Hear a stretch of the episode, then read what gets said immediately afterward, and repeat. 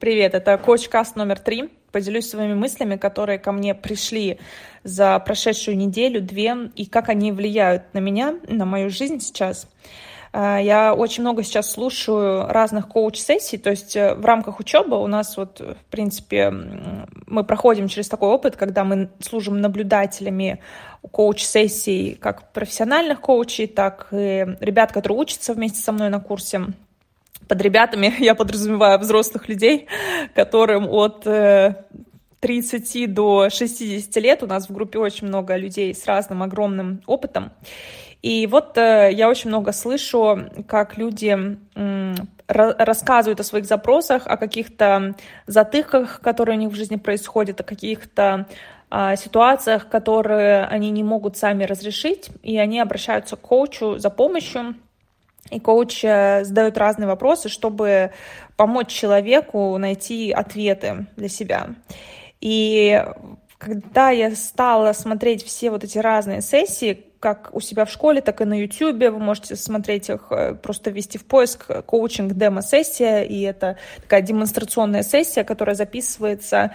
Эм, если вам интересно такое времяпрепровождение, то можете понаблюдать. Это любопытно как для меня вот с точки зрения коуча, где я вижу, как коуч себя ведет, так и для людей, которые может, даже про коучинг ничего не знают, посмотреть, а, а какие запросы есть у других людей и как эти люди могут свои запросы решить за полчаса или за час. Это очень любопытно.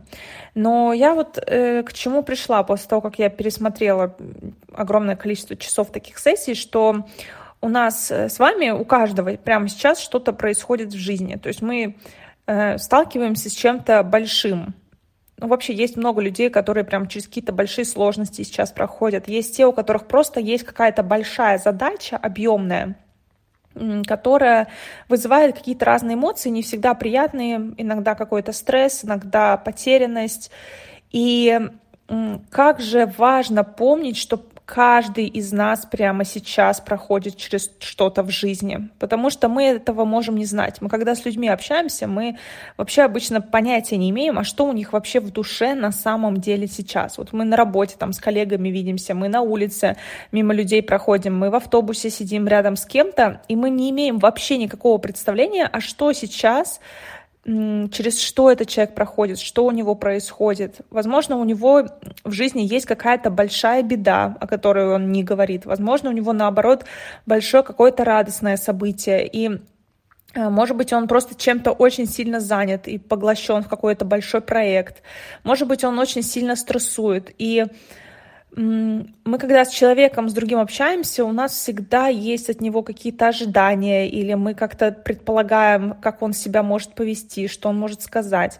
Мы можем ему в ответ что-то резко сказать, или можем быть довольно нетактичны, причем даже неосознанно что-то ляпнуть человеку. И человека это может как-то задеть или ранить, и Эм, как же все-таки важно всегда помнить, что тот, с кем мы общаемся, возможно, сейчас находится не в лучшей точке своей жизни. И бережно относиться к собеседнику, как бы мы к нему ни относились на самом деле, вот что бы вы к нему не чувствовали, может быть, вам человек вообще глубоко неприятен, но все-таки не вестись на свои какие-то такие эмоции, не всегда такие благоприятные какие-то, не всегда супер здоровые. И с человеком, с каждым быть бережным в общении. И вы знаете, я почему про это думаю? Потому что это на благо идет прежде всего нам самим. Когда мы с собеседником любезны, даже если напротив нас какой-то супер неприятный человек, то если мы будем в ответ заводиться, в ответ как-то хамить, вести себя вызывающе, то это не сделает нам хорошо. У нас у самих останется отпечаток, и нам самим будет от этого ну, неприятно, будет гадко от такой вот токсичной коммуникации. Поэтому вот пытаться с человеком коммуницировать со своей позиции, вот из своего состояния, из состояния спокойного, это очень все-таки важно. Подумала об этом, потому что во время прослушивания вот чужих коучинг-сессий поняла, что люди, которые на вид выглядят абсолютно, ну вот нормальный человек, на вид у него все просто отлично, а потом он в коуч-сессии начинает рассказывать, ну какую-то большую жесть, которая у него прямо сейчас происходит, и ты понимаешь, что ты никогда бы в жизни не догадалась по его лицу, что у него сейчас в жизни происходит именно это. А вот он сидит на коучинге и этим делится и пытается найти какой-то какой выход. Вот, это такая первая у нас, у меня мысль сейчас была. И отсюда вытекает еще другая мысль, э, которая я вообще... Для меня это было на самом деле открытие, э, которое, которому я еще, наверное, я еще созреваю. Я еще не до конца пришла к тому, чтобы это внедрить в свою коммуникацию с другими людьми. Но нас в коучинге с первого урока учат на человека э, смотреть безоценочно. Вот на собеседника просто смотреть, вот принимать его таким, какой он есть. Неважно, это собеседник, который очень близок к вам, он в вашей жизни всегда находится, или это человек случайный, с которым вы просто общаетесь по какой-то причине. Ну вот не осуждать его, не судить. Опять же, вне зависимости от того, как он себя ведет, просто принять его таким, какой он есть. И меня это очень стало интересно, потому что, знаете, иногда бывает, что вот мы стараемся ну, мы ожидаем все равно от людей чего-то. Мы можем как-то предполагать, как они себя поведут, что они скажут. Эм, и вот не стоит, во-первых, ждать чего-либо от других людей. Не стоит ждать, что человек изменится. Э, и не надо стараться его менять. Если вам кажется, что как-то вот он странно себя в жизни ведет или какие-то странные выборы в жизни делает, ну вот э, оставьте его, это его жизнь. Вот он сейчас проходит, опять же, через какие-то свои путешествия внутренние, и э, у него есть своя задача найти свои ответы, и вас это вообще не касается никак.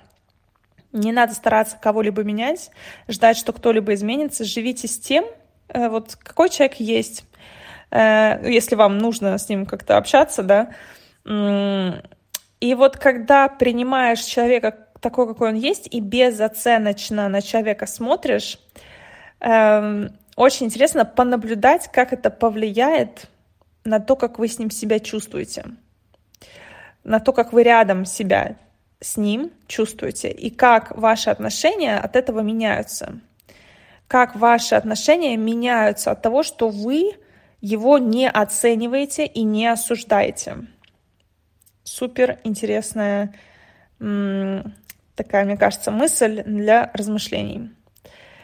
Можете делиться, если вот чувствуете, что у вас есть в жизни кто-то, кого вы постоянно осуждаете, при этом все равно как-то вам нужно быть в контакте, вам нужно общаться.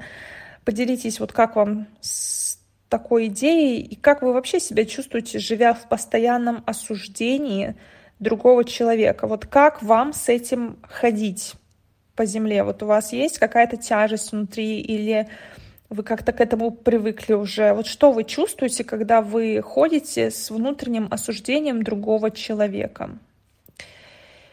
И также, если есть какие-то рефлексии о том, э, как мы вообще в целом на других людей смотрим, не догадываясь, что у них в жизни происходит сейчас, делитесь тоже, что думаете на этот счет.